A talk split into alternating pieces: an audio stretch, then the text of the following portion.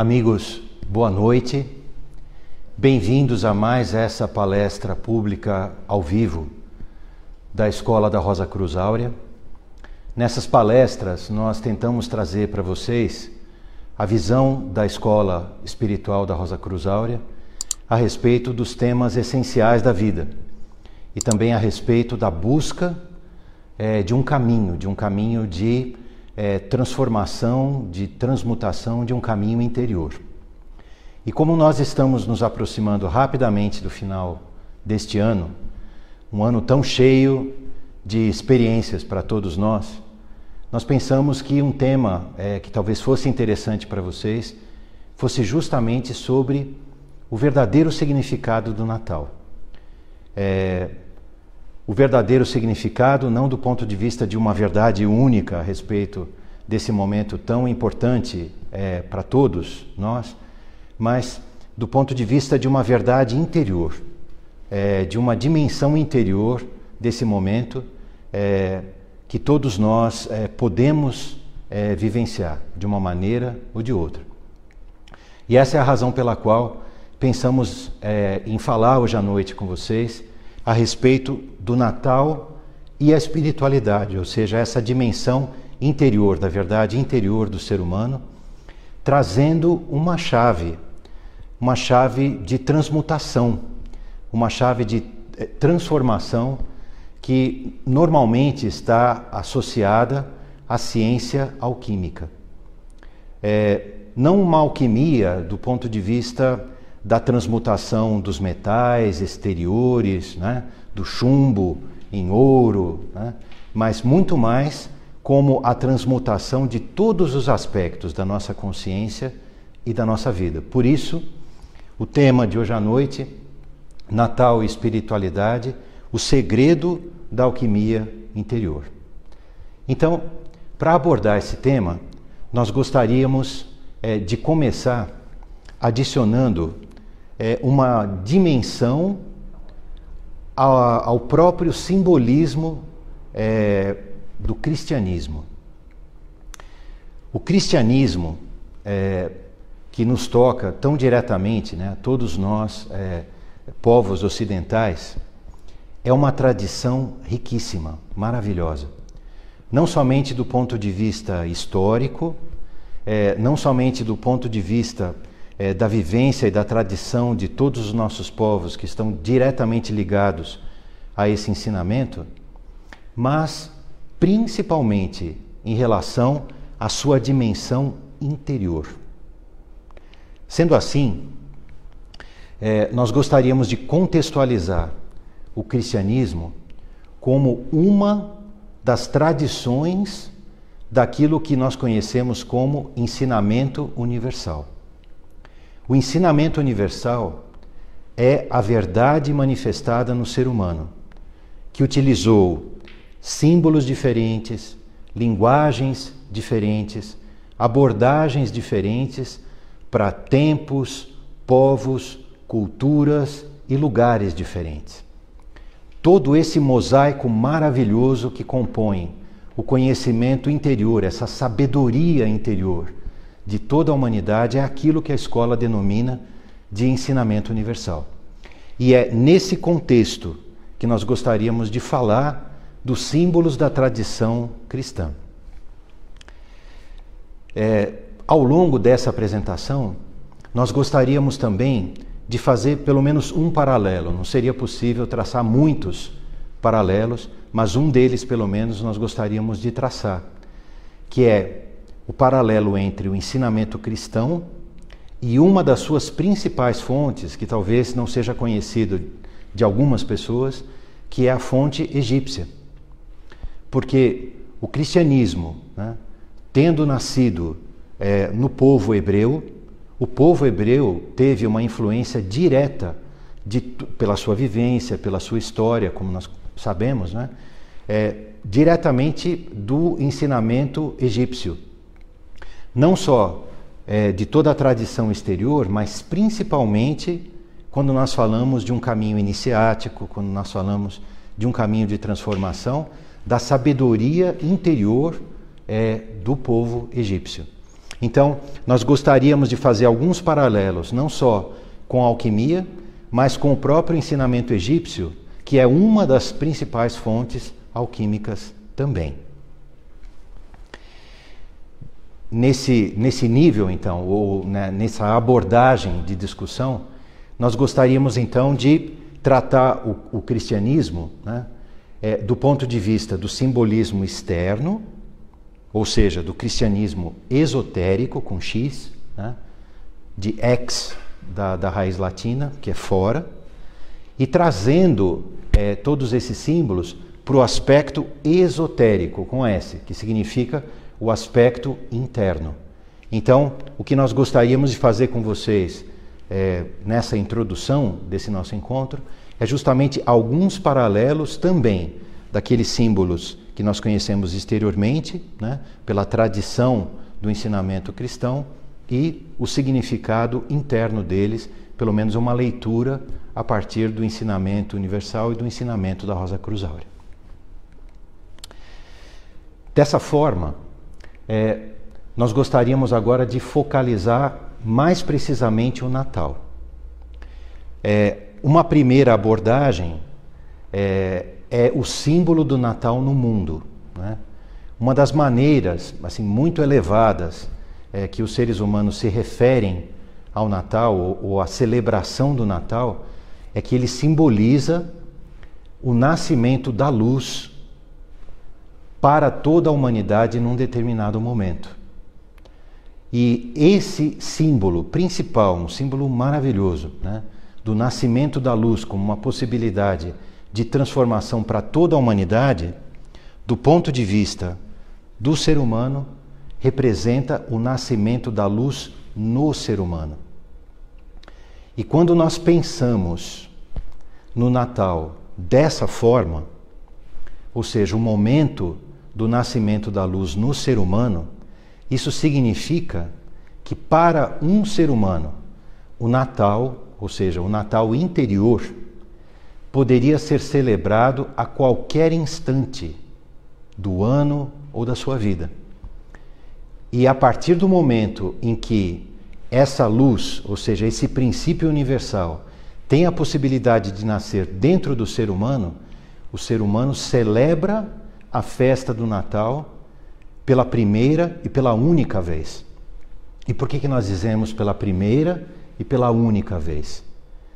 Porque é, essa celebração, diferente do símbolo externo, que colocado nos nossos calendários tem a grande utilidade de nos colocar de novo diante do principal objetivo, talvez do único e verdadeiro objetivo da vida do ser humano, que é o nascimento da luz, no momento em que a luz nasce dentro do ser humano e ele celebra esse momento, a sua vida nunca mais vai ser a mesma. Porque esse ser humano se transforma, ainda que inconscientemente, ainda que intuitivamente, é, ainda que involuntariamente, ele se transforma num buscador, num buscador de uma luz que começa a luzir como um princípio dentro dele, que nasce como um princípio dentro dele, e esse ser humano somente vai encontrar a verdadeira paz, a verdadeira felicidade, o verdadeiro repouso da sua consciência, ou simbolicamente falando da consciência da sua alma, quando a sua consciência e a sua vida se unificarem a esse princípio dessa luz universal. Muito bem. Então, para prosseguir né, com, com essa nossa introdução, falando um pouquinho agora sobre cristianismo e alquimia. Como nós podemos é, contextualizar e, ao mesmo tempo, traçar alguns paralelos entre as metáforas cristãs, tanto exteriores quanto interiores, e a ciência da transmutação da alquimia. Vamos começar falando um pouquinho das festas cristãs ou das celebrações cristãs. Seguramente todos nós conhecemos duas, né? independente da, da, da, nossa tradição é, ligada ao cristianismo ou não. Né? Até pelos próprios costumes sociais, nós conhecemos diretamente o Natal e a Páscoa. Essas duas celebrações fazem parte de quatro celebrações principais cristãs. Não só o Natal e a Páscoa, mas também o Pentecostes, que é conhecido por muitos, e uma quarta festa, que era celebrada na Idade Média, em alguns locais, e que não é conhecida de muitos, mas é, que é a Manissola. Então, essas quatro celebrações cristãs é, tinham não somente o significado da narrativa é, dos personagens ou das personagens do, do Evangelho, que é o Evangelho é a grande epopeia cristã, assim como a, Odisseia, a Ilíada, o Bhagavad Gita, né? É, e outros grandes livros de outras tradições e povos. Mas essas quatro festas representavam quatro momentos de transformação. E a sua origem é muito mais antiga. E a sua origem está ligada ao conhecimento universal, ao ensinamento universal. E quando nós mergulhamos nessa base, nós enxergamos a conexão com as tradições de outros povos. Vejamos, no hemisfério norte, que é onde essas tradições foram criadas, né? nós aqui do hemisfério sul é, vemos isso ao revés na natureza. Mas vamos pensar aqui é, na, na, tradição criada lá no hemisfério norte. Né? Então, o Natal está diretamente associado ao inverno, a Páscoa à primavera, o Pentecostes ao verão e a Manissola ao outono. O, o que, que essas quatro estações, além da, do, do, do, símbolo óbvio da renovação da natureza, né? É, e da, da, não só da metáfora, mas da realidade maravilhosa da manifestação da natureza. Né? É, primavera, verão, outono, inverno, ou nesse caso, inverno, primavera, verão e outono, nessa ordem. Além disso, elas indicam um ciclo de transformação um princípio, um, um desenvolvimento, um desabrochar e um coroamento. Se nós pensarmos é, como um agricultor, e muitos desses símbolos foram criados quando a cultura humana, a linguagem humana, os símbolos humanos vinham diretamente da natureza, é, um, um agricultor semeia no inverno, quando a terra dorme.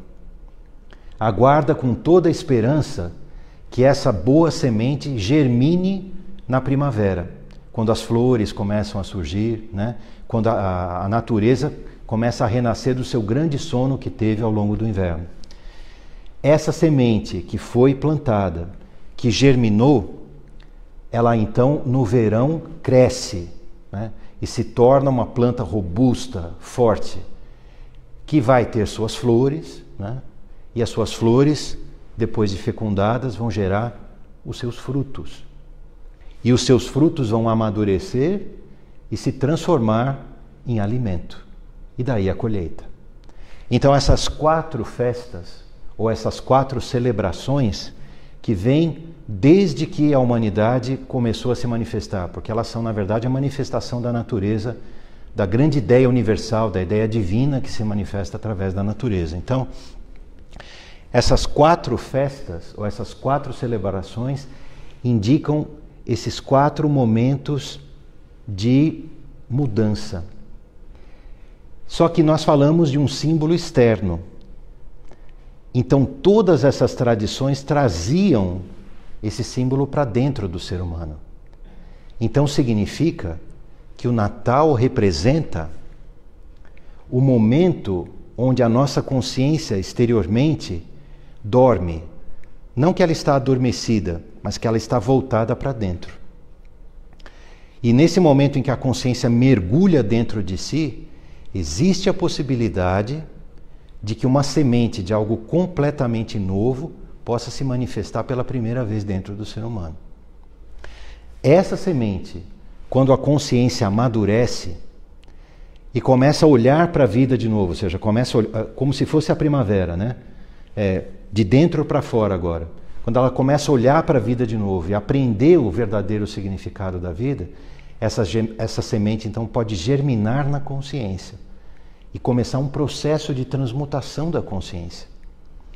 E quando esse processo avança suficientemente e cresce, então uma transmutação real, uma transmutação da vida, portanto, novos frutos. O fruto representa o próprio ser humano, que é um rebento da árvore da vida. Né? Então, esse ser humano pode se manifestar de uma maneira completamente diferente. E é por isso que nós também podemos enxergar nesses quatro momentos, nesses quatro eixos do cristianismo, da natureza, do ensinamento universal, a própria metáfora alquímica da transmutação. Então, o nigredo representa essa primeira fase, onde no recolhimento interior uma semente é colocada na consciência. O albedo né, é representa a manifestação dessa nova consciência, a iluminação dessa nova consciência. A fase seguinte, conhecida como cauda de pavão, ou citrinitas. Né? Nós colocamos aqui talvez o nome mais simples e mais conhecido. Essa cauda de pavão é o que? É o desdobramento das sete cores do arco-íris. Por isso se fala de uma cauda de um pavão, aquela cauda iluminada com todos os matizes é, do espectro da luz. Né? Isso significa o quê? Que a consciência tem que construir uma ponte com os sete estágios de transformação o chumbo, o estanho, o ferro, o cobre, é, o mercúrio, a prata e o ouro. Espero ter falado sete. Se não falei, vocês me perdoam, foi de, foi de cabeça.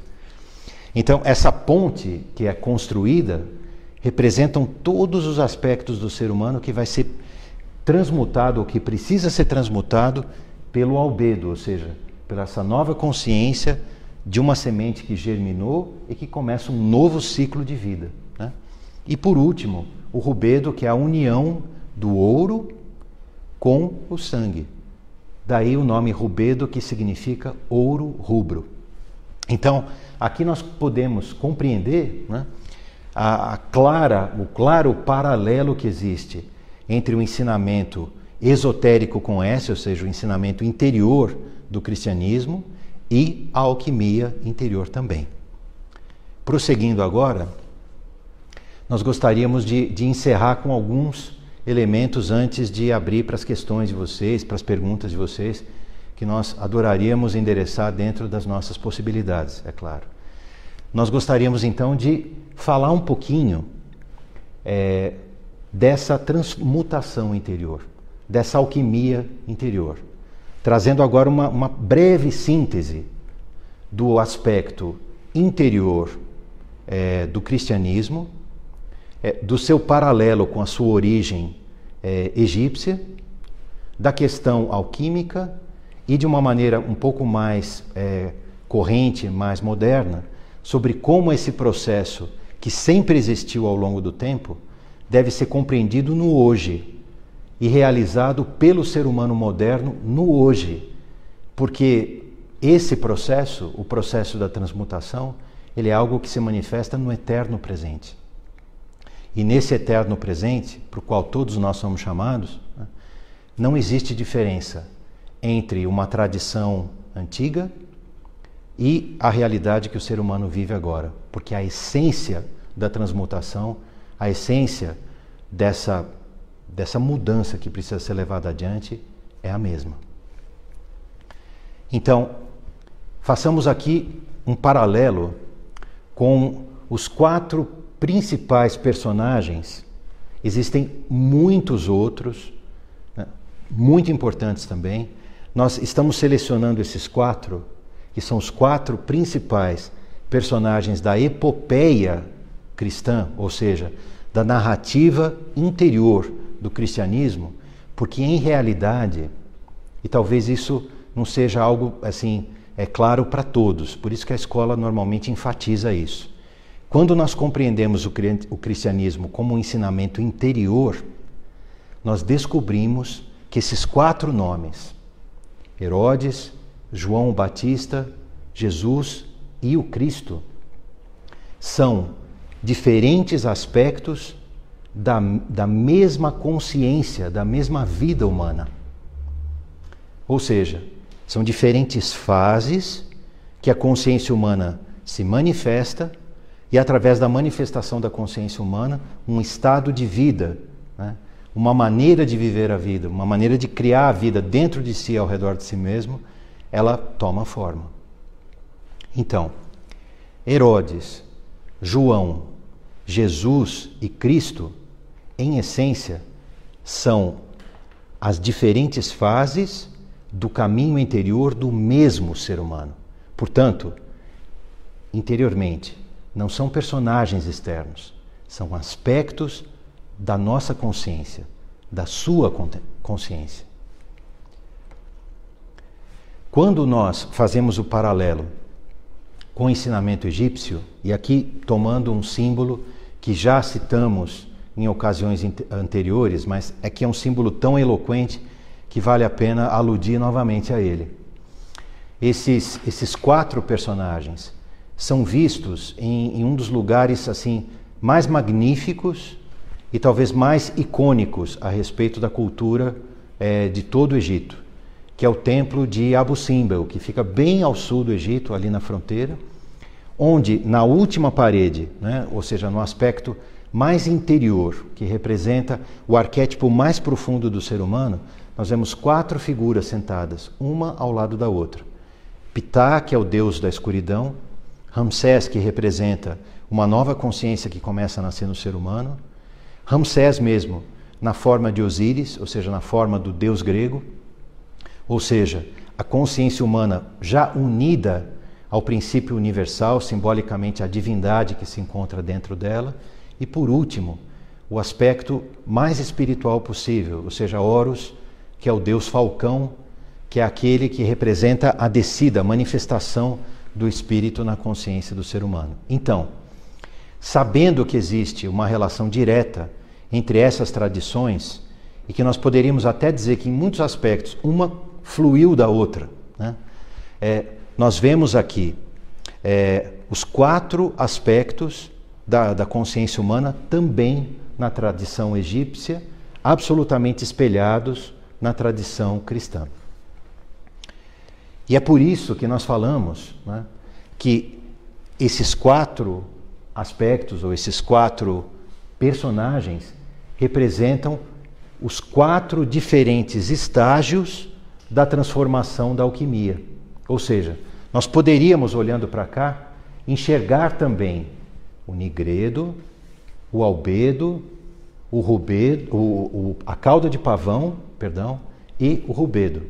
Se voltássemos, também poderíamos pensar no Natal, na Páscoa, no Pentecostes e na Manissola. E também pensar numa semente que surge numa consciência. É, o semear. Depois essa semente que germina depois essa semente que cresce, né, amadurece e dá os seus frutos. Então, da natureza, das tradições, até a realidade mais interior e mais presente do ser humano. Vamos falar um pouquinho sobre essa primeira etapa, o despertar da consciência. O que é isso? Além da nossa identidade, além daquilo que eu e você chamamos de eu, eu mesmo, e que é esse ser indefinível, porque não é meu nome, não é onde eu nasci, não é minha profissão, é, não são meus gostos particulares, ou seja, nada do que eu uso para tentar definir a mim mesmo define a mim mesmo.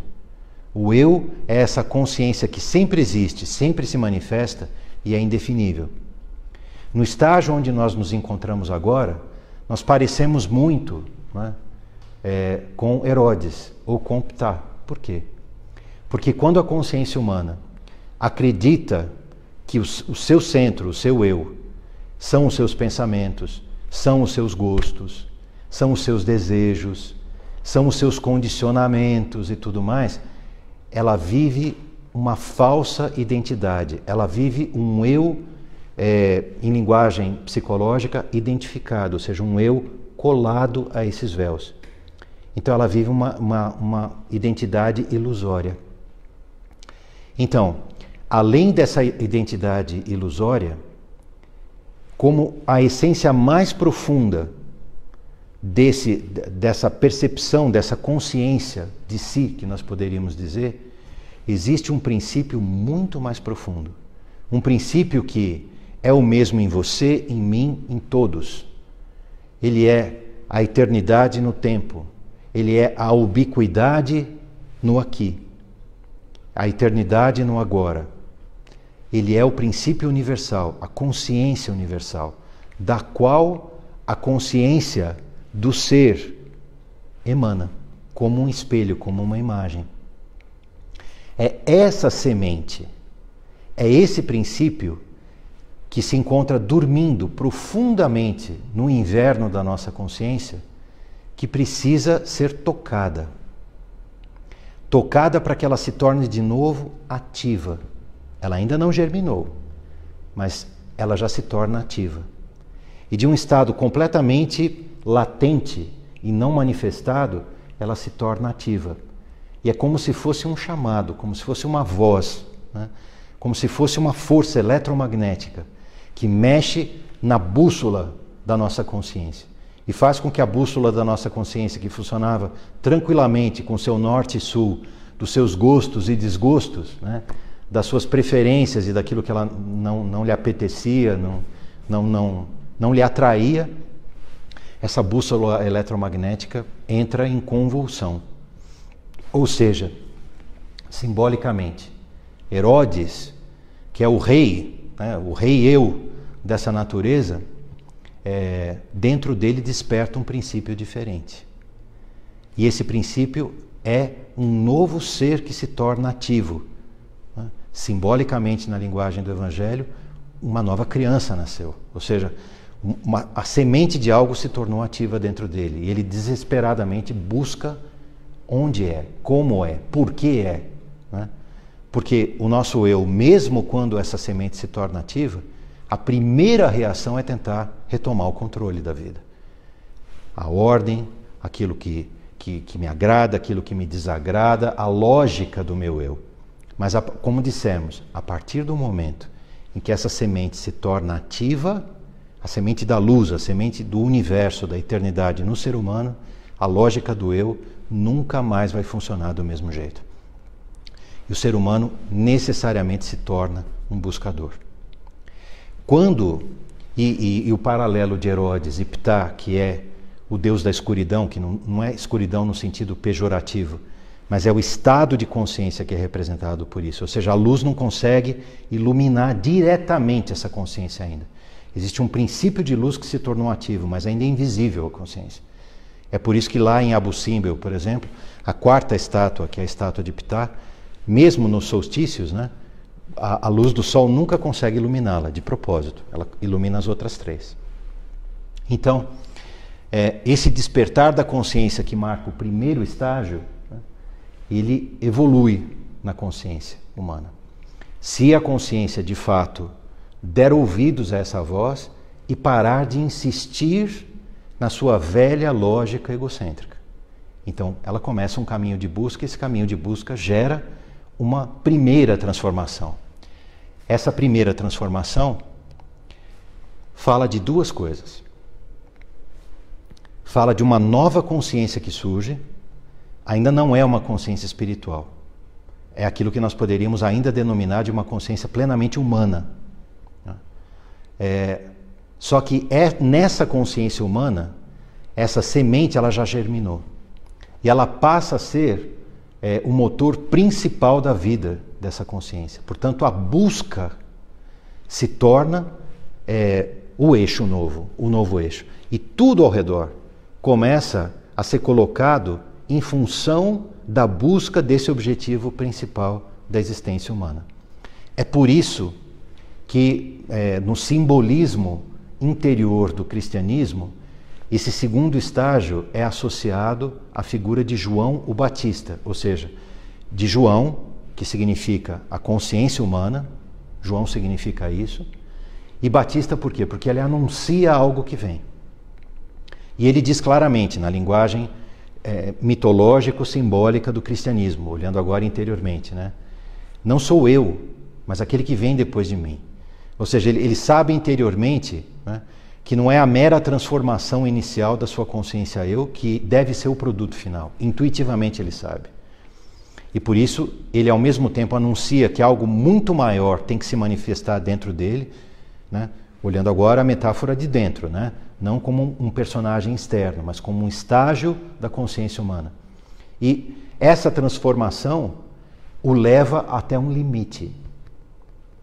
Aquilo que nós lemos no, no Evangelho como o Jordão, que é um dos rios principais daquela, daquela região, né, onde, onde morava o povo, onde se passou a epopeia cristã, é, o Jordão é um outro aspecto do mesmo limite que se estabelece.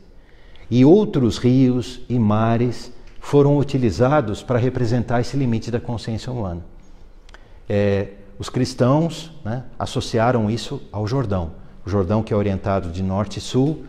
É, João se encontrava desse lado da margem, ou seja, na margem oeste, e ele olhava para a margem leste, de onde nasce o sol, de onde simbolicamente vem a luz do sol ou a nova luz dentro do próprio ser humano.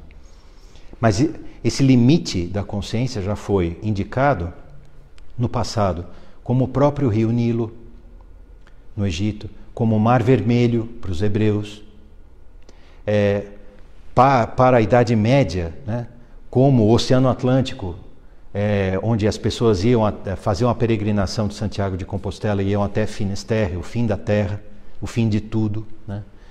É, e boa parte da própria busca do ouro que nós vimos aqui nas Américas, né, associado ao que? A, atravessar o continente chegar do outro lado do grande continente no grande mar, né, no Oceano Pacífico, é, é talvez, em termos mais modernos, a indicação desse limite também.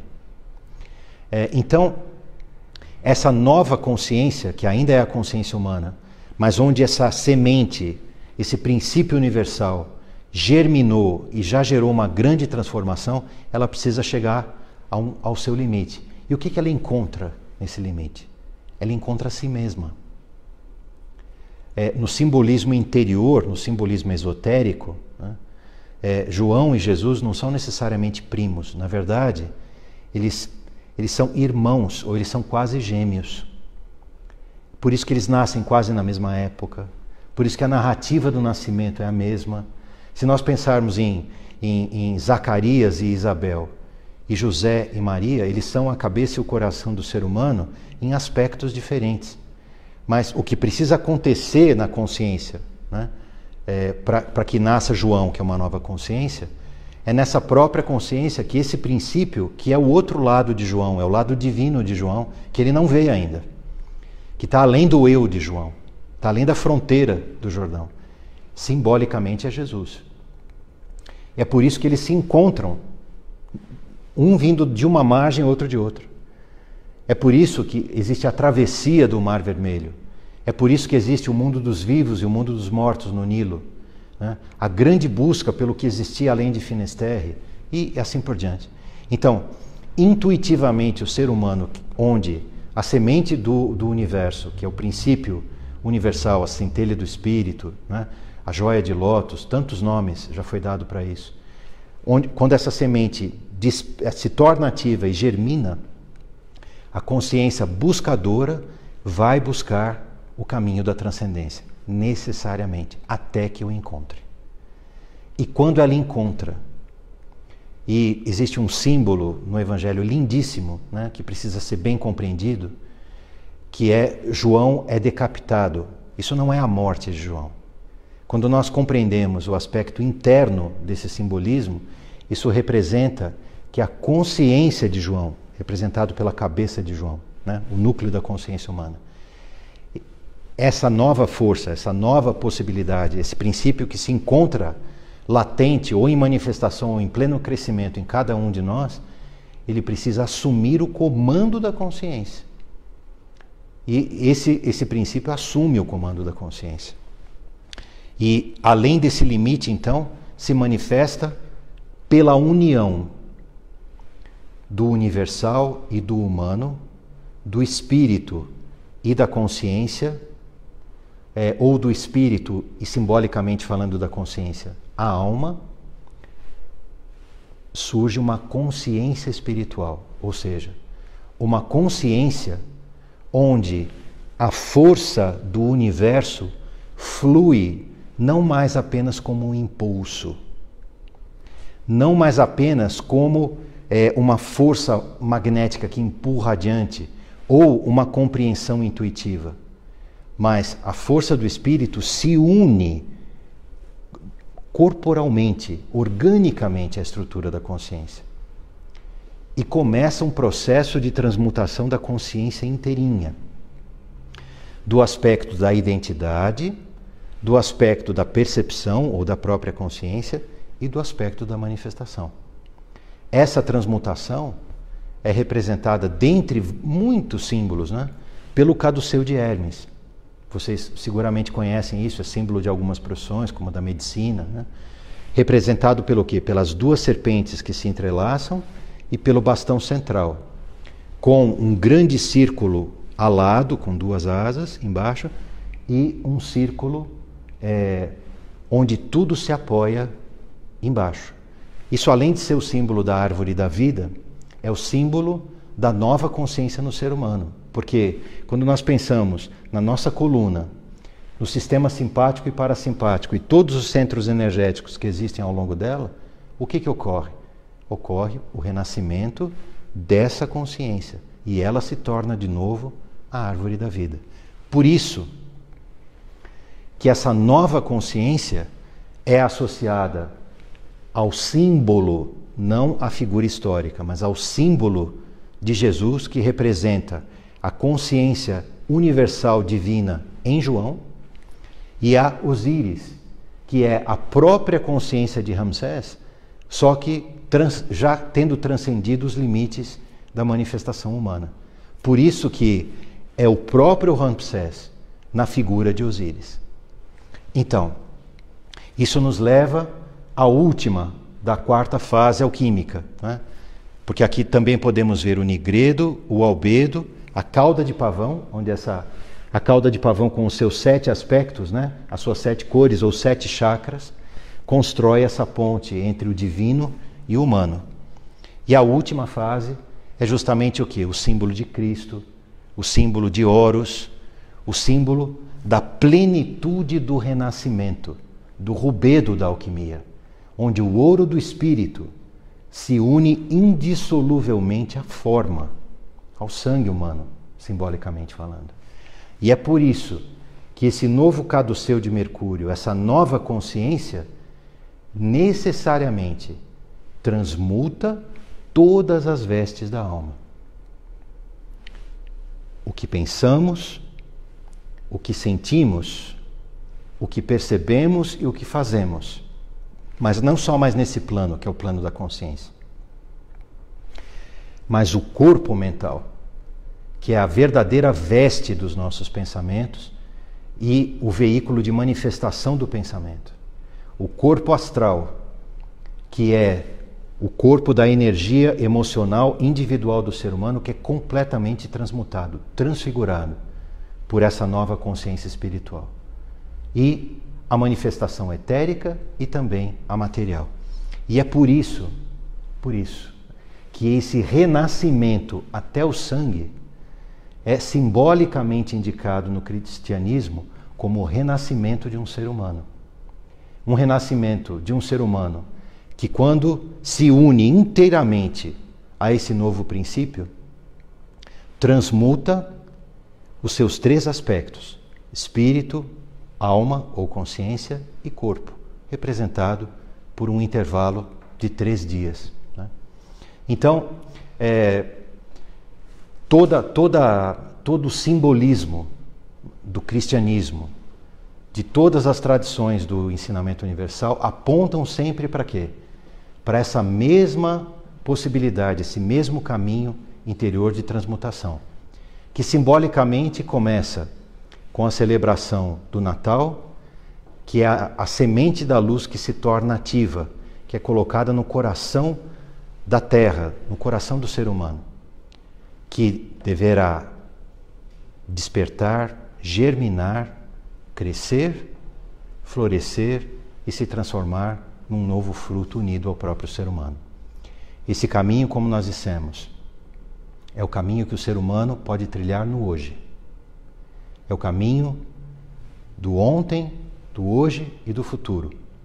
Porque ele trata dessa realidade interior que sempre se manifesta e sempre se manifestará no ser humano.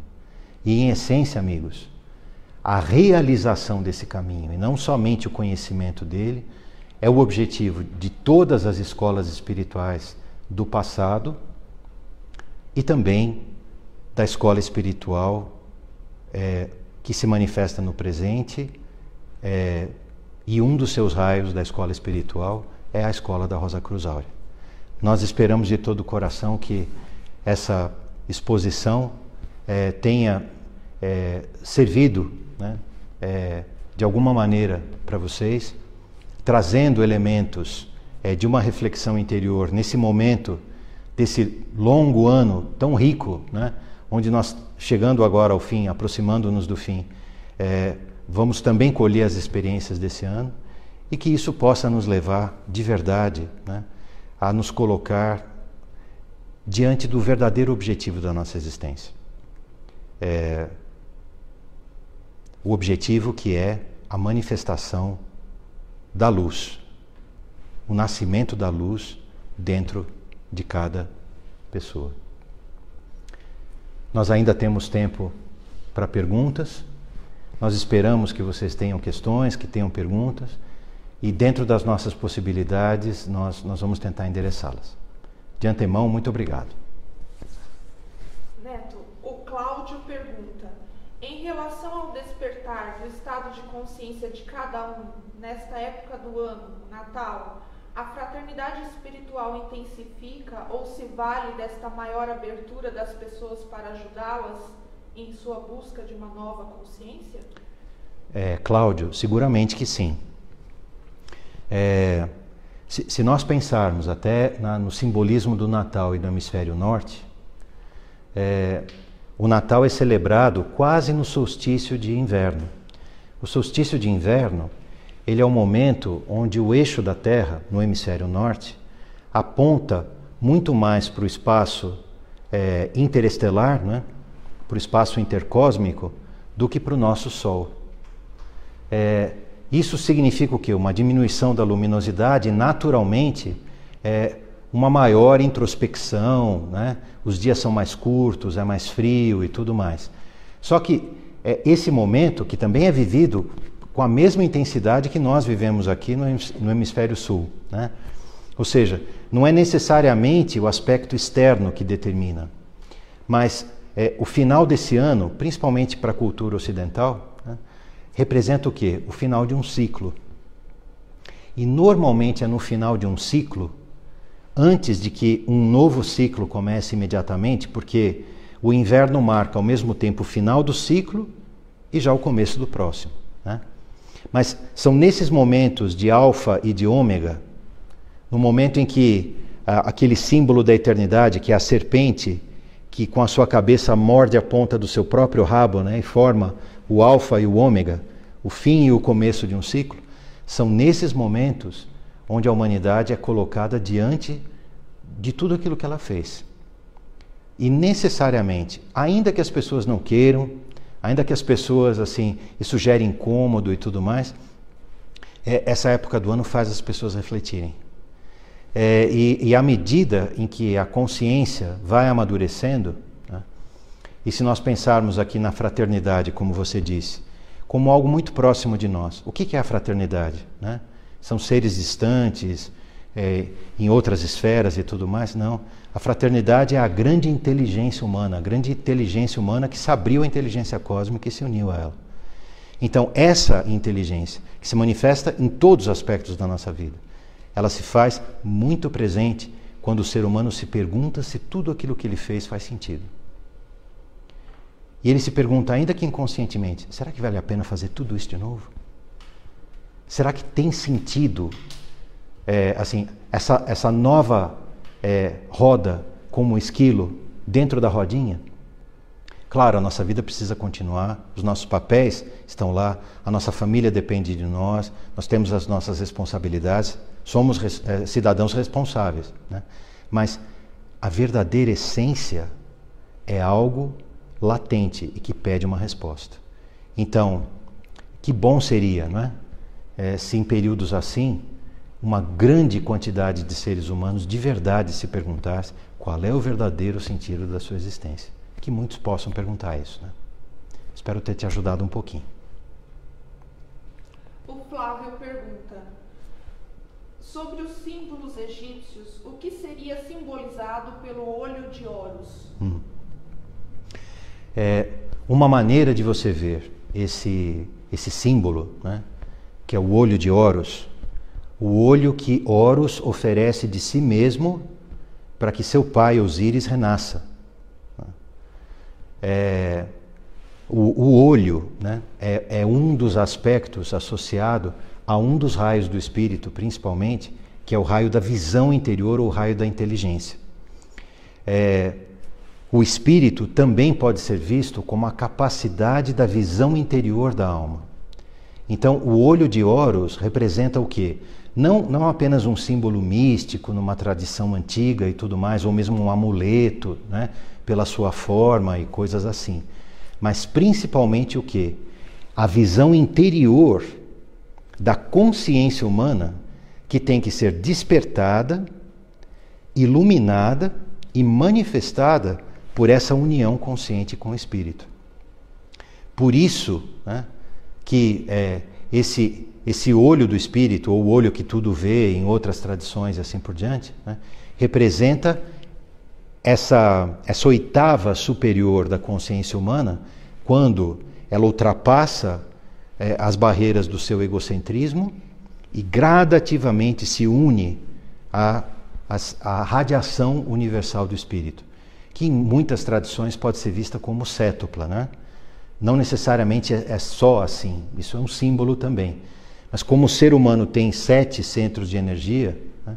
e o ser humano olhando a luz no prisma, vê sete cores, ouvindo o som, ouve sete notas e tudo mais, ele vê o espelho de si mesmo. Então, essa é a manifestação, essa ponte do espírito que pode ser construída, e esse símbolo é a representação desse processo. Não sei se é, assim ajudou você. Espero que sim, um pouquinho pelo menos. O Denis pergunta. Dennis. Qual é o primeiro passo para o desenvolvimento da consciência? Denis, é, quando essa semente, esse princípio universal, que é o verdadeiro centro real da nossa consciência e do nosso ser, quando ele desperta, ou seja, quando já houve experiências o suficiente para que a nossa consciência amadurecesse, e percebesse que o mundo e a realidade vai muito além dela mesma, né? ou seja, que ela despertasse, é, esse princípio se torna ativo e ele se torna nessa voz que transforma o ser humano num buscador. O primeiro degrau desse caminho é o autoconhecimento. Por que o autoconhecimento? Por que, que os gregos, nas suas escolas, né, e, e, depois levaram isso para o Egito também, né, e talvez até tenham trazido de lá, é, por que, que eles colocavam é, o autoconhecimento como primeiro aspecto? Né? Por que, que se dizia homem conhece-te a ti mesmo, ou ser humano conheça-te a ti mesmo? Porque se a nossa consciência não aprender o que ela é e o que ela não é, ela nunca vai reconhecer o verdadeiro ser se manifestando nela. E ela vai continuar iludida com o seu eu.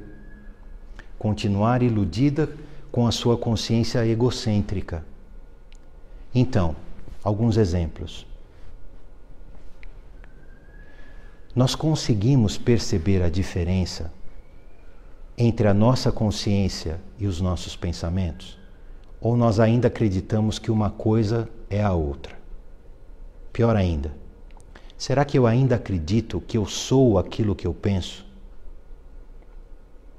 Ou então que eu sou aquilo que eu sinto? Ou que eu sou as reações que eu tenho?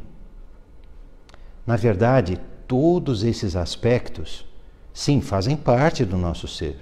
Seus pensamentos fazem parte do seu ser, assim como seus sentimentos e as suas reações. Porém, eles não são o seu ser real. É a mesma diferença do bebê e do manto, da fralda, do casaquinho, do berço. Tudo isso são véus, tudo isso são invólucros. Mas nós vivemos como se esses invólucros fosse, fossem nós mesmos. Então, o autoconhecimento precisa ser o primeiro passo. E o primeiro passo, não no sentido que a gente deu um primeiro passo de autoconhecimento e depois vem uma iniciação assim absolutamente é, assim pirotécnica, né? Não é isso não. É, quando nós falamos que ele é o primeiro passo, é porque é como se ele fosse o primeiro degrau da pirâmide. Quando você assenta a primeira pedra, para você colocar um, uma outra em cima, ela precisa estar tá firme. E para você poder adicionar mais e mais pedras em cima, ou seja, para a pirâmide poder crescer assim, o autoconhecimento que é a base precisa expandir muito. Então, ele é o primeiro passo, mas ele acompanha, aprofunda e, e se desdobra em todos os passos do caminho da iniciação. Não sei se ficou claro. O Cláudio pergunta: amar ao próximo como a si mesmo seria então uma grande evolução nesta nova consciência? Cláudio, é, aqui uma uma resposta com uma pitada de, de provocação. Né? Não para você, mas para todos nós refletirmos. É, e essa resposta seria sim e não. Por quê? Porque depende do amor que a gente está falando. O amor verdadeiro, ou seja, o amor que não parte do meu ponto de vista, o amor que não classifica mais o mundo entre bom e mal de acordo com o ponto de vista do meu eu, se for esse amor livre, o verdadeiro amor do Espírito, que se uniu e transformou e libertou completamente a consciência da, dos seus auto-enganos, do seu egocentrismo, do seu aprisionamento e assim por diante, se for esse amor, e se com esse amor nós conseguirmos de verdade amar incondicionalmente o nosso próximo, sim. Então, esse amor, eu diria para você que ele não é nem um passo seguinte desse caminho, ele seria o coroamento desse caminho. Porque esse amor não seria nem mais uma qualidade, mas ele seria o próprio ser. O nosso ser teria se tornado nesse amor.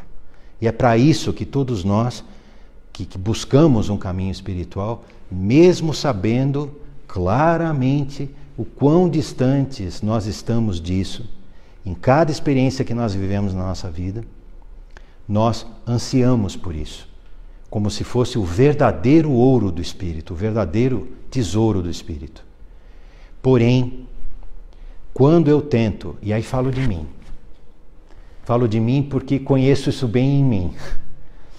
Quando eu tento amar o outro ou a outra com o meu amor, além de me colocar diante de uma missão quase impossível, eu coloco esses outros em muitas situações debaixo de uma grande carga de sofrimento. Porque o amor do meu eu, o meu amor egocêntrico, ou seja, o amor que é o oposto do ódio, é o amor que coloca condição. O amor que fala: olha, eu te amo se, eu te amo quando, né? É, ou eu te amava naquele momento. Ou seja, to, to, todo, todas essas condições que nós colocamos para o amor, na verdade não é para o amor que a gente coloca. Nós colocamos por um sentimento de de barganha. Eu te dou tudo se você me der tudo. Ou eu te dou isso se você me dá aquilo. Esse amor, que também é um sentimento elevado, que também é muito nobre, e que também leva os seres humanos adiante e a fazer coisas magníficas, na sua essência, mesmo o amor mais puro, nesse aspecto, ainda possui um, um rastro, ainda possui uma sombra do eu. Enquanto essa sombra se projetar, esse amor ainda não é o absoluto. Talvez nós tenhamos que crescer de amores em amores, né? Ou seja, de imagens refletidas do amor universal nessa tentativa do espelho ainda embaçado da nossa consciência, é, para perceber onde a nossa consciência ainda está embaçada, onde ainda ela coloca condição, onde ela ainda projeta uma sombra. Não para que a gente se apegue a essa dor, ou para que a gente coloque essa dor sobre os outros como um peso, mas que a gente vá lá, compreenda e transmute. É uma maneira de ver. Terminamos? Bem, é, muito obrigado pelas perguntas. A gente agradece bastante a participação de vocês. Nós temos o objetivo de permanecer mais ou menos dentro de um, de um intervalo de, de uma hora, né? e estamos chegando aqui no final desse nosso encontro. É, nós agradecemos então de coração a participação de todos vocês e gostaríamos de convidá-los não só para a próxima palestra é, pública ao vivo, é, que deve ocorrer daqui 15 dias, é, aqui é, pelo, pelo Face e, e, pelo YouTube e outros, é, outras, é, outras mídias, né? mas também para que vocês é, visitem é, as nossas páginas na, nas redes sociais, onde vocês têm os eventos, tem esses vídeos, mas também tem os livros da escola publicados gratuitamente. E lá, e também no nosso site, vocês encontram todas as informações a respeito dos nossos eventos, não só virtuais, mas também presenciais. De coração, mais uma vez, muito obrigado e uma boa noite a todos vocês.